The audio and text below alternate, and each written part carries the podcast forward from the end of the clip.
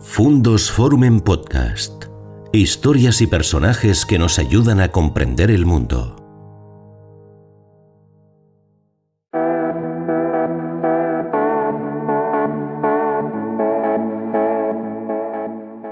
¿Qué tal amigos? ¿Cómo están? Bienvenidos a un nuevo encuentro en nuestro canal Fundos Forum, aquí acogidos magníficamente por la Casa de Zamora en Madrid, cuyas instalaciones estos días recién inauguradas van a servir de punto de escenario para mi encuentro hoy con Luis Vicente Muñoz, periodista económico y sobre todo uno de los grandes amigos que uno ha podido hacer en su carrera profesional. Luis Vicente era director de una de las emisoras de aquella eh, llorada y olvidada no por muchos los que participamos en ella, pero quizá por mucha gente, Antena 3 de radio, y un buen día decidió que lo suyo no era gestionar, que él quería ejercer el periodismo, su oficio, su profesión y su vocación, y pidió volver a Madrid, marcharse a la redacción central.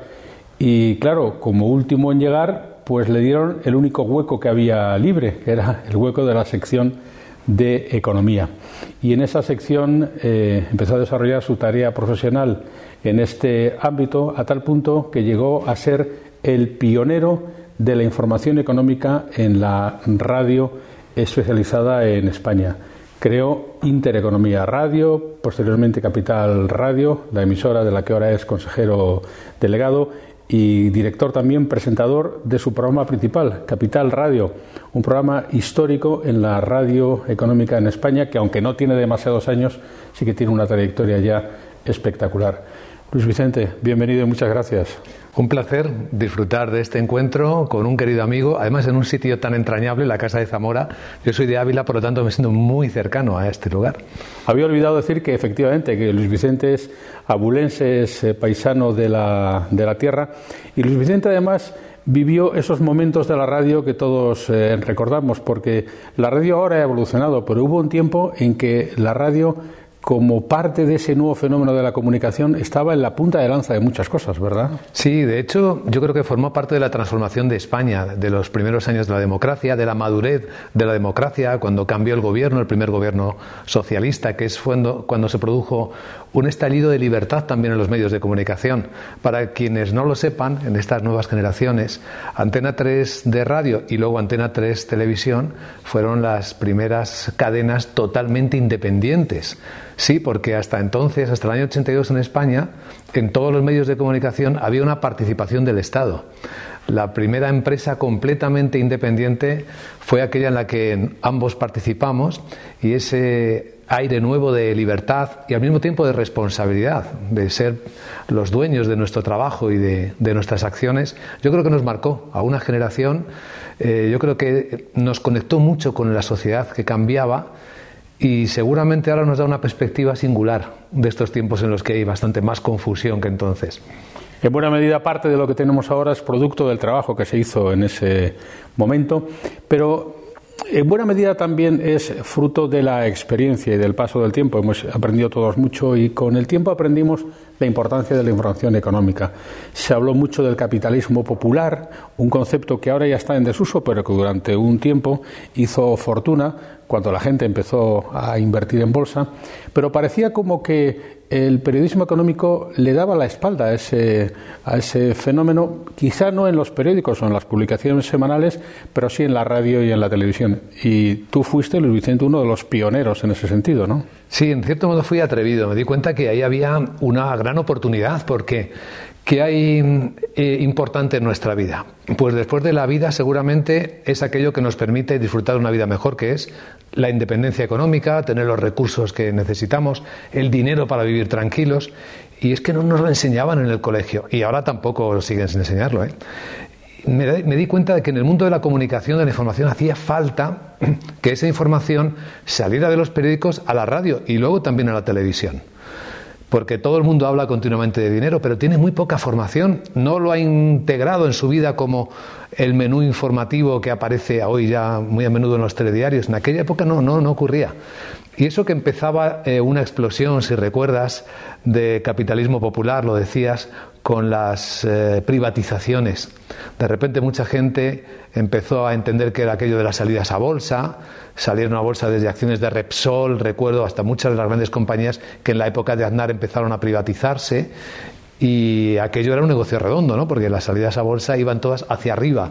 Entonces, en muchas familias se empezó a poner una parte de los ahorros en bolsa, sin saber muy bien qué es lo que pasaba en la bolsa, sin conocer que la bolsa no tiene grandes secretos, que al fin y al cabo todos vamos al mercado a comprar eh, carne o pescado, pues en la bolsa lo que se compra es, en vez de carne o pescado, empresas por trozos, por pedazos, ¿no? Algunos días valen más y otros días valen menos, según esté el mercado en ese momento. Y justamente ese fenómeno de la bolsa, entendida como el gran espectáculo de la bolsa, que es como Luis Vicente siempre define la apertura del mercado, con ese punto de inflexión que nunca se sabe si es arriba o abajo, ha creado escuela y ha servido para que miles de personas, miles de oyentes hayan conocido más acerca de las posibilidades que ofrece la inversión y, en definitiva, hayan tenido una alternativa de, de ahorro. Afortunadamente luego el periodismo económico ha ido evolucionando y hoy el panorama es mejor, aunque yo creo que la radio todavía no lo dedica el espacio suficiente, ¿no? Seguramente. Bueno, mm, comparado con aquellos años eh, ha cambiado radicalmente, o sea, ahora sí que tiene espacio. Y de hecho hay programas de televisión incluso en sábado prime time en los que se habla de economía, que eso era absolutamente impensable hace 20 años. Incluso hace 10 todavía era una cosa bastante rara. Pero ahora se ha integrado bastante. Yo creo que ya sí estamos dando a la economía y sobre todo a, nuestro dinero, ¿no? al dinero de las familias, al dinero del ahorro y de la inversión, un espacio que ya sí se merece. Quizás nos falta todavía un poco de base, de cultura financiera básica, y nos falta, creo, algo que, por ejemplo, los americanos tienen, ¿no? En todas las conversaciones americanas, cuando se habla de política, un americano siempre te dice, es que yo quiero saber qué hacen con mi dinero. En España, por ejemplo, todavía no hemos integrado eso. Todavía pensamos que el gobierno maneja el dinero de otros, cuando el dinero que maneja es el nuestro, ¿no? Que cuando habla de los presupuestos del año que viene, está hablando del dinero que va a sacar de nuestros bolsillos de forma en forma de impuestos, impuestos que nos sacan directamente como el de la renta o que nos sacan indirectamente cuando consumimos o cuando pagamos. Esto todavía nos falta interiorizarlo un poco. Cuando nos hablan de las ayudas o el desempleo o las pensiones, pensamos que es un dinero que es de otra parte. Pero es un dinero nuestro. Hasta que no entendamos eso, hasta que no lo integremos, hasta que las nuevas generaciones no sepan que efectivamente todo funciona, incluido el gobierno, gracias a nuestro esfuerzo y a nuestro dinero, yo no daré la batalla por, ganada.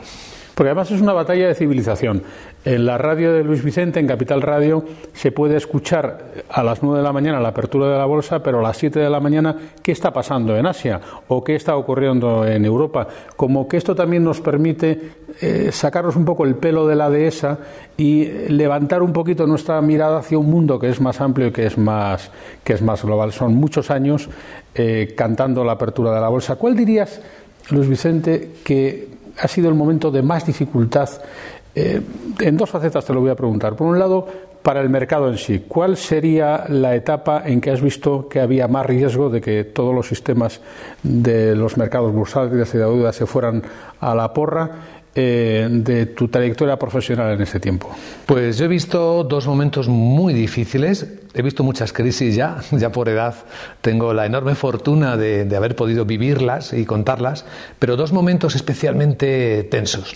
Uno fue 2007, cuando en España vivíamos una auténtica ilusión. Estábamos hablando eh, escuchábamos al presidente del gobierno en aquel entonces, a Rodríguez Zapatero, hablar de que España estaba en la Champions League de las naciones, ¿no? que íbamos a adelantar a Italia en riqueza y cosas por el estilo. Y, yo estaba viendo, bueno, no es que lo hice yo, es que las personas en las que ya aprendes a confiar, porque sabes que su mirada es, es profunda, ya estaban viendo el abismo que venía en 2008, en la crisis financiera. Es verdad que mucha gente se la tragó, no se podía ni imaginar lo que nos iba a ocurrir. Pero se veía venir, de verdad que se veía venir. Ese momento fue especialmente delicado porque tú lo estás viendo. Eh, no puedes predecir el futuro, nadie sabe exactamente lo que va a pasar, pero ahí el riesgo es que se veía venir. Y se negaba, lo negaba el gobierno, lo negaba mucha gente, lo negaban expertos. Y la gente estaba confiadísima. Y a mí eso personalmente me, me, generó mucha, una profunda preocupación, porque me he dado cuenta de que cuando estallase la crisis, pues iba a ocurrir lo que ocurrió. Iba a dispararse el desempleo, iba a caer mucha más gente en la pobreza. Ahora estamos preocupados por los índices de pobreza, ¿no? Con los últimos datos. Pero es que en 2000 15 estábamos en el 11, casi en el 12% de, de pobreza, ahora estamos en el 9 y nos parece que es muchísimo. Pues esto también nos sirve para medir claro. cómo están las cosas. ¿eh? Estamos mucho mejor que antes. Esa fue la primera, la crisis financiera de 2008, cuando estalló el escándalo de las hipotecas subprime en Estados Unidos, que había mucha gente que seguía diciendo, eso es Estados Unidos, eso no nos toca a nosotros. A ver, que esto es el aleteo de la mariposa. Cuando aletea una mariposa que se cae en Estados Unidos o en China, Ojo que esto se puede convertir en un huracán aquí donde estamos. Lo vimos en el 2008 con la crisis de las hipotecas subprime, lo hemos visto hasta con el coronavirus, que empezó en China, seguíamos negándolo, estaba en Italia, creíamos que eso no cruzaba las fronteras y nos lo hemos tragado todos otra vez. Ha sido precisamente con la pandemia la segunda parte en la que sí que también me he dado cuenta que estaba todo en una situación muy crítica. Pero hay una tercera, y no quiero ser alarmista. Creo que viene una tercera. Eh, es mucho más difícil de dar forma que las anteriores.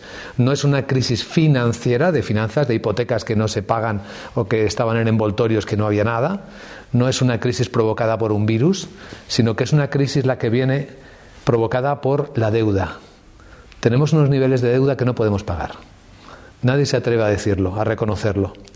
Pero estamos dejando no ya a nuestros hijos, sino a nuestros, a nuestros nietos unas deudas exageradas. Salir de una crisis de deuda es muy difícil, porque en el momento en el que nos demos cuenta que eso estalla, no va a haber ningún sitio en el que refugiarse. Es decir, todos los activos van a perder valor acusadamente. Las bolsas, los bonos, los inmuebles, no va a haber refugio posible. Y no sé si vamos a estar preparados para eso o no. Me consta que los bancos centrales y los gobiernos están dando muchas vueltas al modelo de respuesta.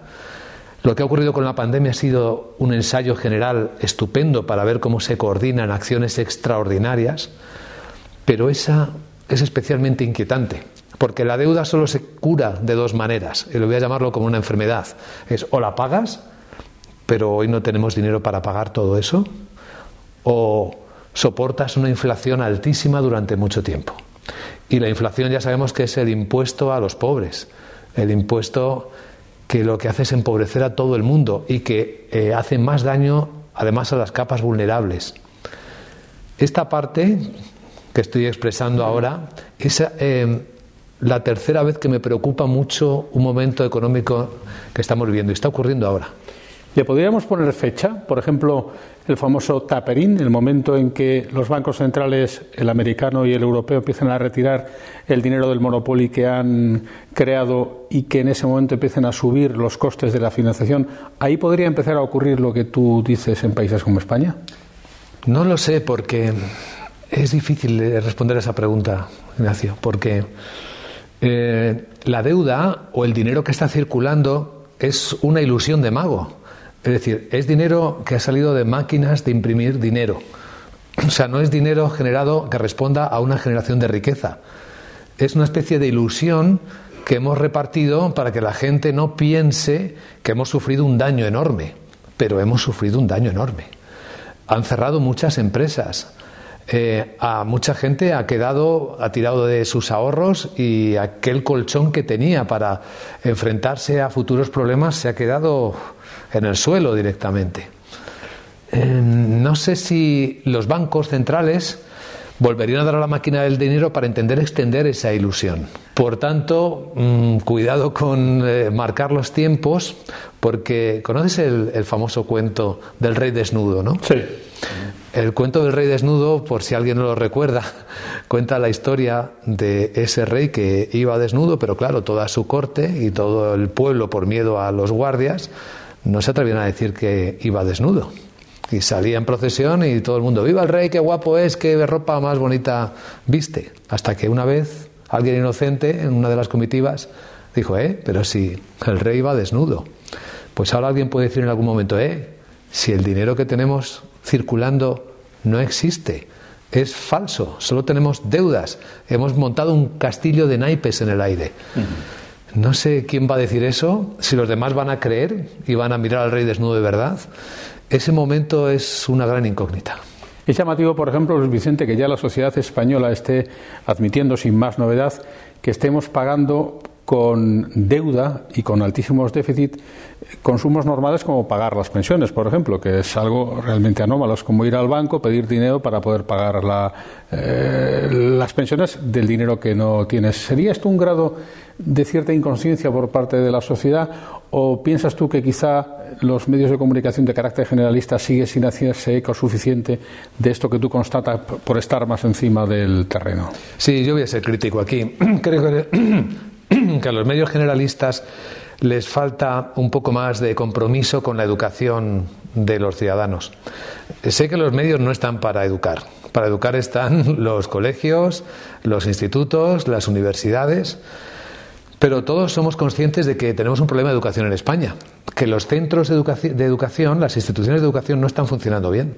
De hecho, la falta de educación financiera es la mayor evidencia de que esto es así. Y yo como soy un poco eh, orteguiano, ¿no? de seguidor de Ortega y Gasset, yo creo que tenemos la responsabilidad de, ser una, una, una civilización eh, organizada, vertebrada, y si hay instituciones que no dan el nivel de educación, los demás tenemos que responder en la medida de nuestras posibilidades.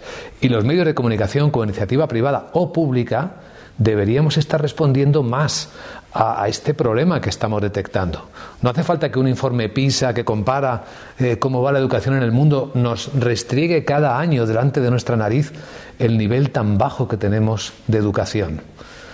Yo creo que deberíamos reaccionar a eso. Deberíamos darnos cuenta de que esto es el futuro de nuestros hijos, el futuro de nuestro país, el futuro de nuestra civilización, de, nuestra cultura, de nuestras creencias. Es serio. No es para que estemos eh, disfrutando en una terraza con una caña y un pinche tortilla como si no pasara nada. Que también.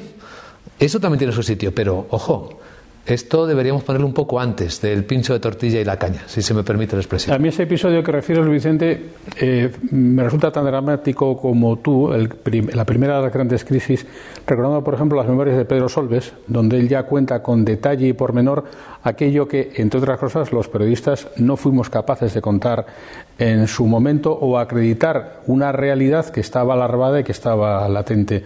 ¿No crees que hay un exceso de atención eh, por parte del periodismo a las circunstancias declarativas de los políticos, al tejemaneje del teatrillo y poca profundización sobre los problemas reales, por ejemplo, de la economía? Sí, esto es una gran verdad. Esto que acabas de decir es una realidad. Es una mirada muy crítica a la profesión. Seguramente la pérdida de credibilidad de los medios de comunicación y de los periodistas ahora mismo tiene que ver directamente con eso, de que nos hemos convertido en escribanos. Vamos detrás del el poder reproduciendo lo que dicen. Y este ha dicho, y mira lo que le ha respondido el otro, y mira qué polémica, y mira, eh, ha dicho, ha dicho, ha dicho. Pero muy pocos periodistas hay que se fijen en lo que están haciendo, en los hechos.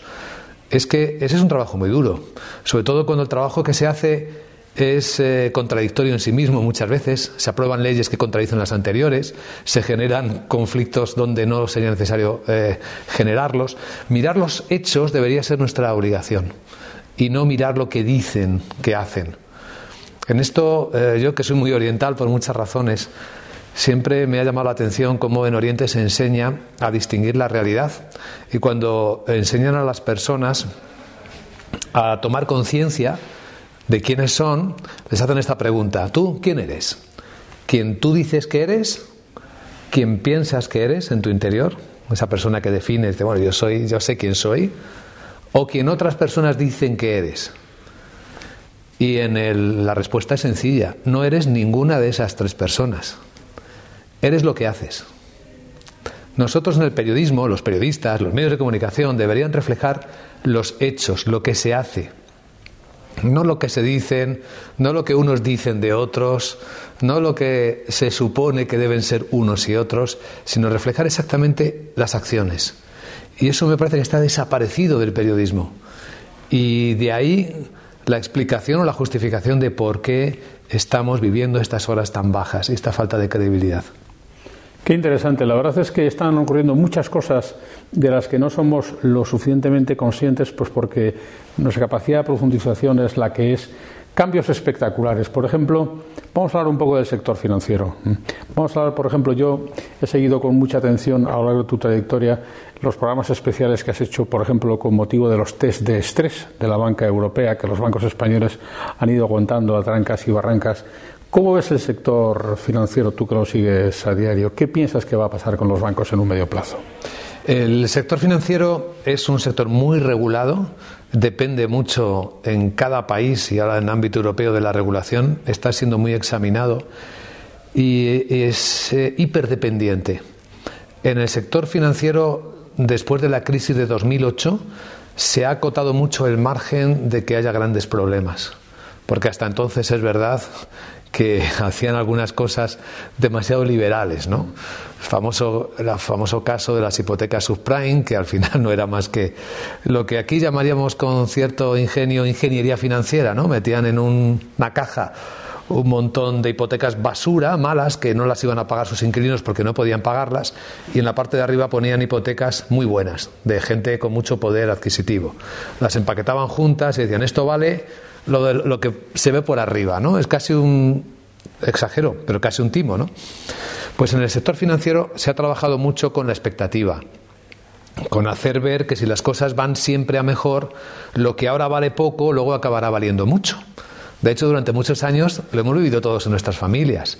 Las hipotecas que nos han dado estaban por encima del valor de los inmuebles que comprábamos.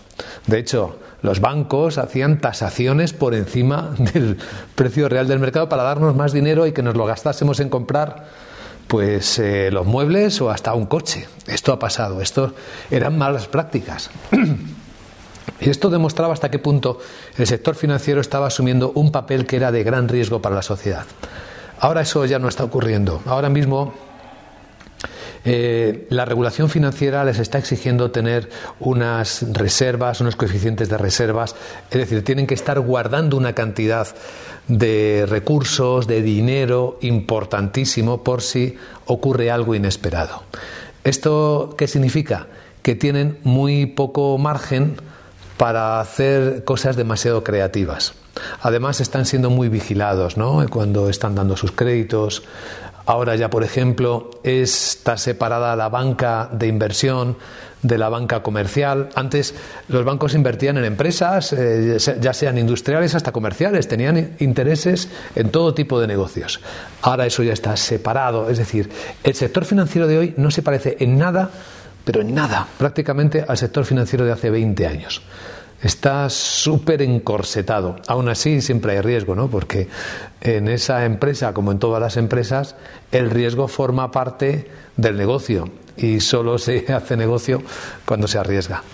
Sería otra asignatura pendiente también la que tenemos en España respecto de nuestra interpretación de los bancos, a los que les cuesta tanto trabajo cobrar por los servicios que prestan, a los que les cuesta tanto trabajo acreditar sus posiciones como empresas, y hay personas que piensan que los bancos son entidades benéficas. Ahí también yo creo que tendríamos un camino que hacer, ¿no? En el entendimiento común entre el sector financiero y sus capacidades de prestar servicio y cómo la sociedad lo recibe, ¿no? Sin duda, esto conecta además con lo que hablábamos hace unos minutos de la educación financiera. Es verdad que hay muchas personas sobre todo las generaciones mayores, que piensan que un banco es un servicio público, pero no es un servicio público, es un servicio a secas. Es decir, eh, hay personas que cobran por un trabajo y que tienen la mala costumbre de comer en sus casas, ¿no? Como todos los demás. Y los bancos son empresa, tienen que cobrar por lo que hacen. Es decir, si nos guardan el dinero, si nos envían nuestro dinero a otra parte para pagar, si nos pagan un recibo, si hacen cualquier trabajo para nosotros, es lógico que cobren por ello. Antes eh, lo hacían de otras maneras, ¿no? Gestionando nuestro dinero, lo manejaban sin que nosotros hiciésemos nada, incluso sin nosotros saberlo, y de ahí obtenían el beneficio alto que han venido sacando históricamente. Pero ahora llevamos muchos años en los que los tipos de interés, el precio del dinero, no solo es cero o casi cero, sino que incluso es negativo. Ya no se puede jugar con nuestro dinero y sacarle rentabilidad sin asumir un importante riesgo. Esa parte de ingresos que conseguían los bancos dándonos servicios ya no lo tienen. Entonces tienen que cobrarnos por los servicios. Tienen que volver un poco a lo que inicialmente fueron. Cuando los bancos nacieron eran en realidad, pues muchas veces, pues como Caja Madrid en su momento, una caja de empréstitos, ¿no? tú le dabas eh, algo porque necesitabas dinero y te daban una fianza a cargo de un reloj o de una joya de la abuela, ¿no? Pues ahora hay que entender que eso se queda en servicio, que no es público y que es otra relación la que debemos mantener con ellos. Vamos a hablar de la bolsa, porque en España tenemos un espectáculo, el que tú calificas de el gran espectáculo de la bolsa, pero que no se ve. Un gran edificio, el de la Plaza de la Libertad, que tiene un parque completamente vacío, en el que no hay nadie, y que eso es la bolsa, que no es nada, porque la bolsa luego está en los ordenadores. ¿Cómo ves en España la industria de los mercados financieros?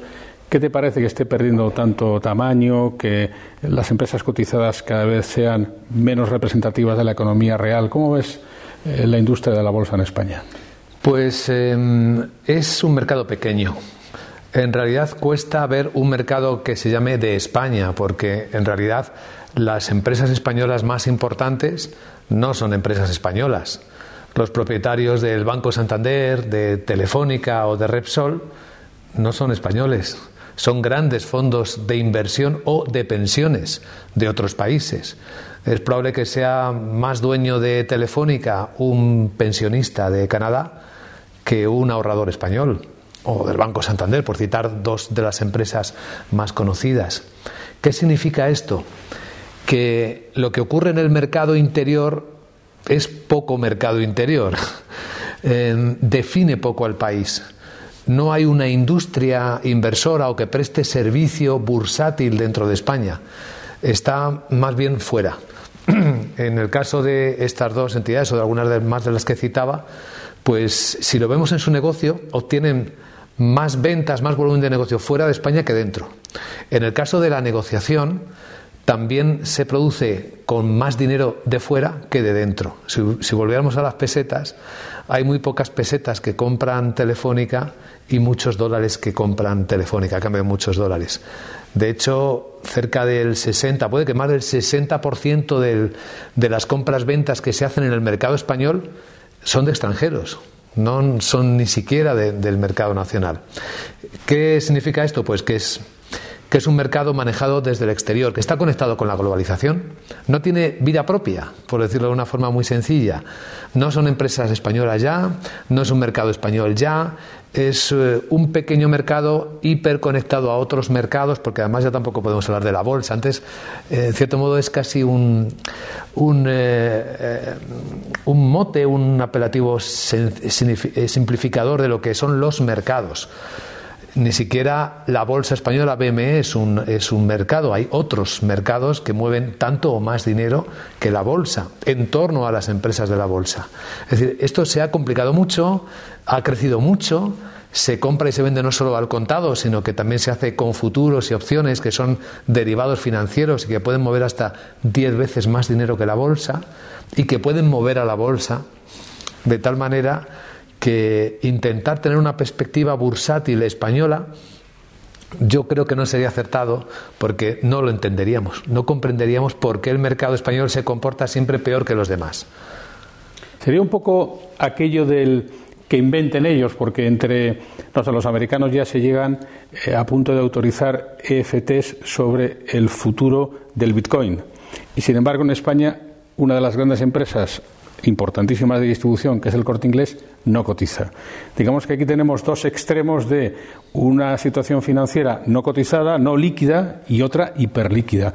¿Tú no crees que en este sentido España estaría un poquito desposicionada, que hay eh, países que tienen una mejor industria financiera que la nuestra? Eso es verdad. Y además hay muchas empresas españolas que empiezan a cotizar fuera de España que empieza, por ejemplo, a cotizar en el mercado Euronext, que es un mercado que está en París.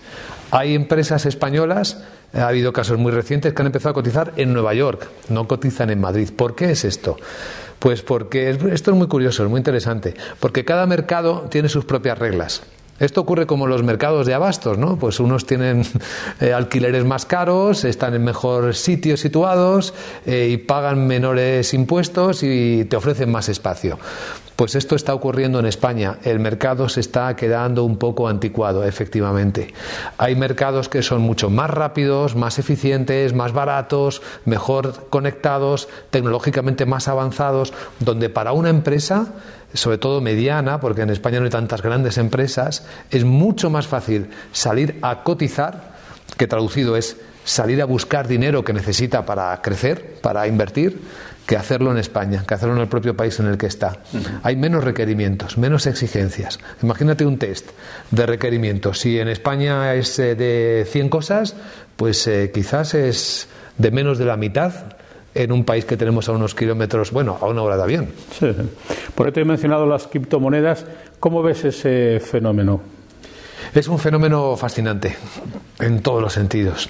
Em, hay que distinguir de todas formas las, los criptoactivos. Hay mucha polémica sobre cómo debemos llamarlos. Pueden ser eh, criptomonedas, criptodivisas o criptoactivos. Y hay que distinguir eso del blockchain, que es donde sucede todo esto. Blockchain es, eh, es muy difícil de definir. Es como un nuevo mundo digital de alta seguridad, donde todas las transacciones son hiperseguras. O sea, es una hiperrealidad, es muy fuerte como, como lugar donde suceden las transacciones. Es en esa nueva red, no vamos, no vamos a llamarlo Internet, porque Internet es muy inseguro, ¿no? tiene un lado oscuro muy inseguro. En blockchain no hay nada inseguro aunque también se pueden producir robos y cosas por el, estilo, pero es un sitio de máxima seguridad tecnológica. Y en ese sitio de máxima seguridad tecnológica es donde han nacido los criptoactivos, efectivamente. Este nuevo mundo de... Algunos lo han llamado monedas porque con ellos se puede comprar y vender, efectivamente, pueden ser monedas, pero también pueden ser valiosos activos en sí mismos. Ahora mismo se están poniendo muy de moda eh, activos digitales, como el primer tweet que escribió Jack Dorsey en, Twitter, ¿no? Pues eh, se ha subastado y no sé por cuántos miles de euros se ha vendido. Fue el arte digital. esto es efectivamente un equivalente al arte digital. ¿Qué es un tweet? ¿Cuánto, eh, es una cosa digital, es decir, ni siquiera puedes ponerlo en tu casa en una estantería. Es algo que está ahí hecho de bits. Y eso ya tiene un valor y se puede comprar y vender. Pues claro, el Bitcoin y las ya son centenares de criptodivisas las que hay ahora mismo en el mercado, centenares, ¿eh? con nombres de todo tipo, desde nombre de perritos hasta, bueno, lo que te puedas imaginar. Casi cualquiera puede lanzar una criptomoneda, ¿no? Una criptodivisa. Pues esto es un nuevo mundo de activos con el que se juega. La gran pregunta es, ¿para qué sirven esos activos? En el Bitcoin el fenómeno extraordinario se debe a que alguien dijo, es que en el mundo futuro las monedas desaparecerán porque ya no están representando, reflejando la riqueza, como en su momento eh, sí ocurrió con el patrón oro. Una vez que desapareció el patrón oro, eh, las monedas ya no están reflejando la riqueza nacional. Por lo tanto, es muy probable que mueran los papeles que hoy usamos como billetes, las monedas que son chatarra, que son metales chatarra, no valen lo que pagamos por ellas, y si sea un activo de valor fijo, este que tiene un, contexto asegurado en blockchain, que son las criptodivisas, ¿no? que además no es manipulable, no es manejado por nadie, eh, tiene tiene un número determinado que se conoce con exactitud, no ocurre como ahora con el papel moneda, que de repente un banco central empieza a darle a la manivela mm. y tenemos muchos billetes de 100 euros. Con el Bitcoin no, el Bitcoin hay un número tasado de, de Bitcoins y eso es lo que va a haber y nada más. Entonces hay este debate filosófico de si el mundo que viene va a moverse con esta herramienta, con este activo de cambio, de intercambio. La historia de la humanidad eh, se podría escribir de nuevo viendo con qué hemos hecho trueques los seres humanos ¿no? a lo largo de la historia. Y seguramente el dinero ha sido el mayor invento del ser humano, porque gracias a una convicción de un papelito que no vale nada, le hemos concedido el poder de ser cambiado por algo que vale mucho. En el caso de las, del criptomundo, pues es lo mismo, pero sin dueño. ¿Y tú qué crees que va a ganar?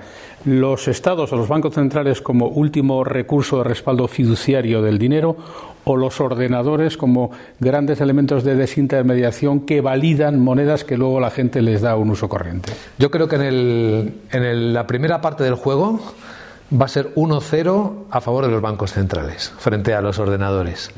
¿Por qué? Porque los bancos centrales están conectados con los gobiernos. Y los gobiernos son los que tienen el BOE, el Boletín Oficial del Estado, son los que regulan. Y son los que tienen capacidad, como acaba de hacer China, de decir, prohíbo los bitcoin. De momento pueden prohibirlo. Habrá un segunda, una segunda parte del juego, en el que habrá iniciativas privadas que digan, vale, tú lo puedes prohibir, pero si yo quiero eh, permitir que alguien me compre mis coches eléctricos, estoy pensando en Elon Musk, los Teslas, en bitcoins no me lo vas a impedir, podrás impedírmelo en China, pero a lo mejor si quieres irte a comprar mi Tesla a Taiwán, pues te lo compras en Taiwán con bitcoins. Es decir, hay una segunda parte del partido que es bastante incierta. En el tiempo yo creo que va a tardar, porque es verdad que los bancos centrales están desarrollando todas sus criptomonedas, quieren jugar en esta, con estas reglas de juego, los gobiernos, ya sabes, no van a ceder el poder fácilmente el poder económico es el poder que mueve el mundo, ¿no? Es el comercio es lo que mueve el mundo realmente. Pero da la impresión de que hay algo de revolucionario por debajo que efectivamente está bien trazado, ¿no? Con una parte de genialidad, de ingenieros y de visión de futuro que está bien trazado. Habrá que ver en esa revolución cuál es el resultado en la segunda parte del partido. Seguramente el desempate sea fiscal. El día en que yo te vaya a comprar a ti con bitcoins el coche que tú me vendas y sea irremisible la transacción, vendrá la hacienda de turno y dirá, vale, mi 20% es que te lo voy a pagar en bitcoins, da igual, mi 20%. Ya en ese momento se habrá roto el desempate. Sí, y, habrá ese pacto. Al igual que nuestra civilización se sustenta en el contrato social, contrato social no es más que un acuerdo para tener un gobierno que nos arbitre ¿no? y que nos dé, nos aporte los servicios básicos que todos necesitamos, que son la, sobre todo la sanidad, la defensa de nuestro territorio y la organización, ¿no? el arbitraje. Pues seguramente cuando llegue ese momento también volveremos a remodelar el contrato social y volveremos al punto de partida. Ahora es curioso, eh, estos son grandes procesos de desintermediación, que es el gran fenómeno de las sociedades modernas. Eliminar intermediarios, antes te definías eh, como orteguiano. Ortega eh, acuñó el concepto de la España invertebrada. Desintermediación en un mundo en el que tenemos 17 autonomías, 5 o 6 administraciones superpuestas, en un momento en que el empleo solamente crece en España en el sector público, donde ya eh, el, crecimiento de funcionarios es eh, imparable. Eh, ¿No te parece una contradicción? Absoluta. Lo que estás diciendo me parece una contradicción absoluta. Y, conectándolo con el tema anterior, seguramente hay un desafío que también está ocurriendo. Vamos incorporando poco a poco a nuestras vidas la inteligencia artificial. La IA es, eh, yo creo que todo el mundo ya va entendiendo cómo funciona.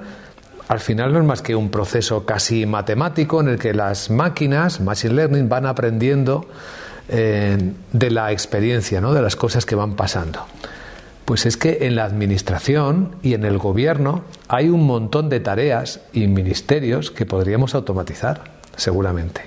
En la gestión de lo público podríamos automatizar muchísimas tareas. ¿Qué significa esto? Que en realidad cuando nos demos cuenta de la enorme ventaja que trae el progreso tecnológico y científico, pues podríamos ir prescindiendo de algunas instituciones que nos generan mucho ruido y bastante ineficiencia.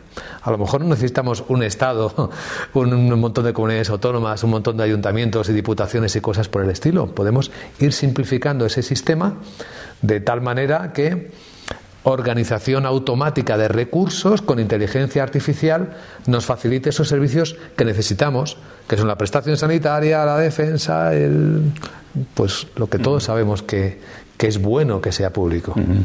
Algo de lo que se habla poco en España y algo de lo que se habla a veces con desconocimiento, cuando se dice es que los presupuestos crecen de modo indefinido, es que la inversión no crece, como que en España todavía nos falta, antes lo hablábamos también, suficiente criterio, eh, formación financiera.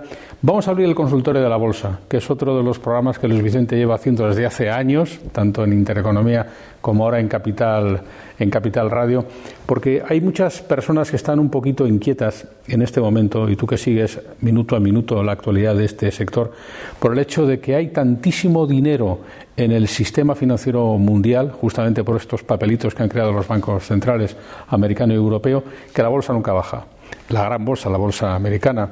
Eh, ¿Tú piensas que si de repente, bueno, primero, ¿piensas que nunca baja o piensas que bajará? Em, desde que se inventó la bolsa no ha parado de subir. Ha tenido algunos dientes de sierra muy fuertes, pero es verdad que no ha parado de subir. El ilusionismo ha funcionado muy bien, pero la tendencia es como en, como en la humanidad, al progreso, a seguir subiendo, con ciclos. O sea que sube y baja también. O sea que según cuando entres, tú puedes percibir que mejoras o que empeoras. Una vez le preguntaron a un experto respecto de si la bolsa, qué, qué haría la bolsa y dijo, subirá y luego bajará, pero no exactamente en este orden. ¿eh? Pues es más o menos la definición de la circunstancia. Pero te lo pregunto, Luis Vicente, porque cada vez hay más personas que depositan su dinero, sus ahorros, mucho o poco, en fondos de inversión, en planes de pensiones, aunque la fiscalidad es cada vez peor, incluso directamente comprando en bolsa o participando no ya en bolsa nacional, sino también en mercados internacionales, estas aplicaciones como el Robin Hood, que es tan sencillo desintermedian tanto. Eh, ¿Tú piensas que puede llegar a ocurrir que un día haya un drama, eh, porque de repente se desconfigure completamente el sistema financiero mundial por estas cosas que tú dices y volvamos a caídas de 30, 40% y haya personas de economía real que se puedan acabar perjudicando, como ya ha pasado en algún otro momento de la historia? Yo creo que el riesgo existe. Hoy vivimos en un mundo de dinero electrónico eh, el dinero que fluye en los mercados son apuntes digitales, es decir, no hay dinero en circulación. Estamos comprando activos con apuntes electrónicos. Efectivamente, si de repente hubiera un gran crash electrónico mundial, al igual que hay apagones eléctricos o que nos estalla un volcán, es decir, eh, el riesgo yo creo que existe. Y mm, me da la impresión de que no tenemos el plan B preparado. Mm, tengo la impresión de que no tenemos un, generador de electricidad preparado, un, mercado que sea capaz de tomar una alternativa si sucediese eso. Es muy difícil de prever porque eh, no hay un mercado, sino hay muchos mercados. Que se produjera un apagón en todos a la vez no es probable si es una cuestión técnica, pero sí es probable o es mucho más probable si no fuese estrictamente técnica. Porque como sabes, es un efecto dominó eh, implacable lo que ocurre en los mercados. Cuando en un sitio cae algo a plomo, enseguida se va produciendo una caída de fichas que va afectando a todo el mundo, sí o sí, ¿no? Como ocurrió con la crisis financiera o como ha ocurrido cada vez que ha habido una crisis del petróleo u, otra que afecte a cualquier tema comercial global. Ahora tenemos una crisis de comercio con los puertos del mundo atascados, es por barco por donde fluye el 80% del comercio mundial y eso no es electrónico, es físico. Y fíjate hasta qué punto puede generar problemas de disrupción. En el mundo tecnológico digital que tenemos, con mercados hiperconectados y globales que no se apagan nunca, yo siempre suelo decir que el dinero nunca duerme, ¿no? los mercados nunca cierran, siempre está pasando algo, pues ese riesgo existe. Eh, ¿Cómo prevenirlo? Si es la, la pregunta implícita que haces, ¿cómo podemos protegernos de eso? Pues no podemos protegernos, porque buena parte de nuestra riqueza es imaginaria. Buena parte del dinero que está en nuestro banco es un apunte digital.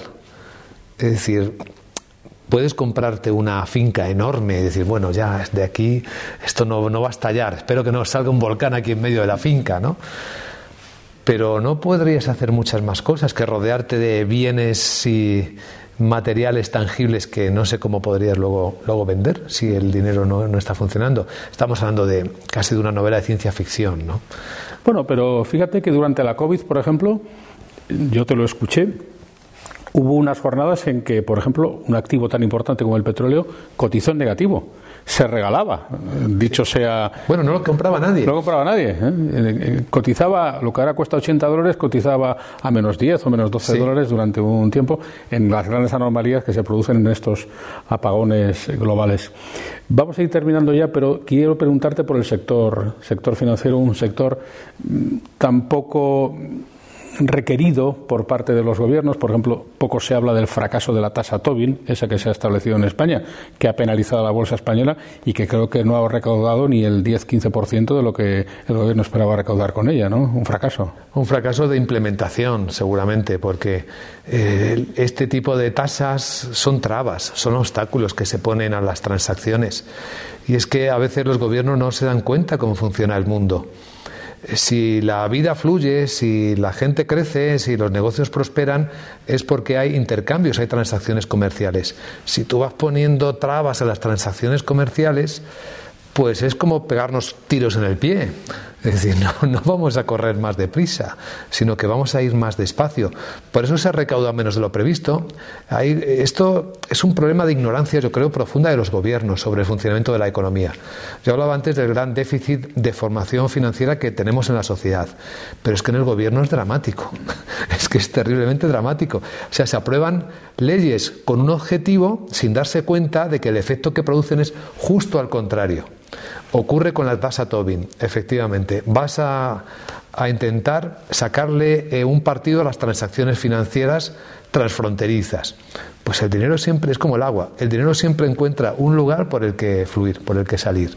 Habrá alguna manera de dar la vuelta a la tasa Tobin y lo estarán encontrando.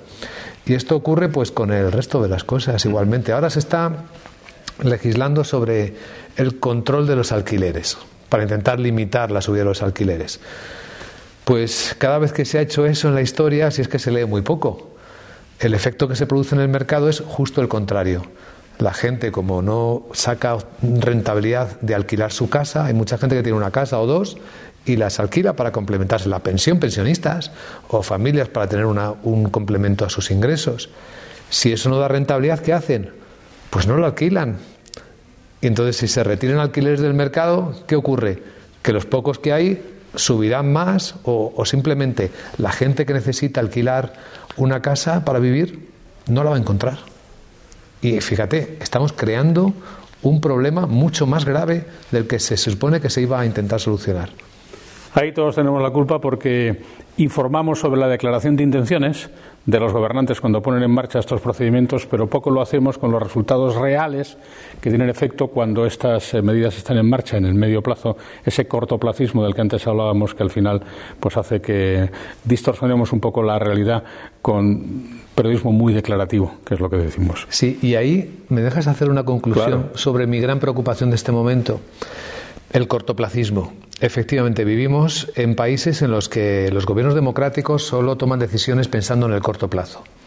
Y ojo, esto está significando que empieza a verse con buenos ojos regímenes no democráticos, como por ejemplo lo que está haciendo el gobierno chino, que con miradas a largo plazo pues dicen yo me voy a preocupar de los ciudadanos, como no tengo que resolver problemas inmediatamente, lo puedo hacer con más garantías de éxito empieza a verse que son más eficientes esos gobiernos en sacar a la gente de la pobreza, en resolver sus problemas, que los gobiernos de las democracias liberales. Y esto está empezando a poner en cuestión a las democracias liberales. Y esto es realmente peligroso, porque ahí detrás de todo eso lo que estamos es cediendo nuestras parcelas de libertad, que es lo más valioso que tenemos los seres humanos. Si nos dejamos convencer de que la solución es esa otra en lugar de esta, si no somos exigentes con la democracia liberal, con la política, con los gobiernos, estamos metiéndonos en un callejón muy peligroso. En el fondo es falta de suficiente información sobre algo que llevamos en el bolsillo, del que depende nuestra vida, que es como nos pagan las empresas de nuestro dinero, y es una tarea que periodistas como Luis Vicente Muñoz llevan muchos años dedicados a seguir el minuto a minuto de los acontecimientos económicos de nuestro país. Es un auténtico placer, Luis Vicente, reencontrarte en un ámbito como este, pudiendo charlar un buen rato contigo eh, de esas cosas de las que tanto sabes y con las que tanto aprendemos aquí en la Casa de Zamora en Madrid. Eres bienvenido y seguro que seguiremos hablando porque que seguirá habiendo motivos para que nos sigamos encontrando para seguir hablando de economía y de otras cosas. Siempre seguiremos conectados. Muchas gracias por la invitación, Nacho.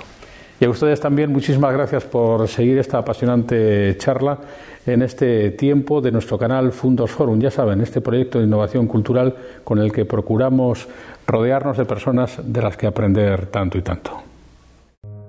Gracias por escuchar Fundos Forum en podcast. Tenemos muchas más historias y personajes que descubrir juntos.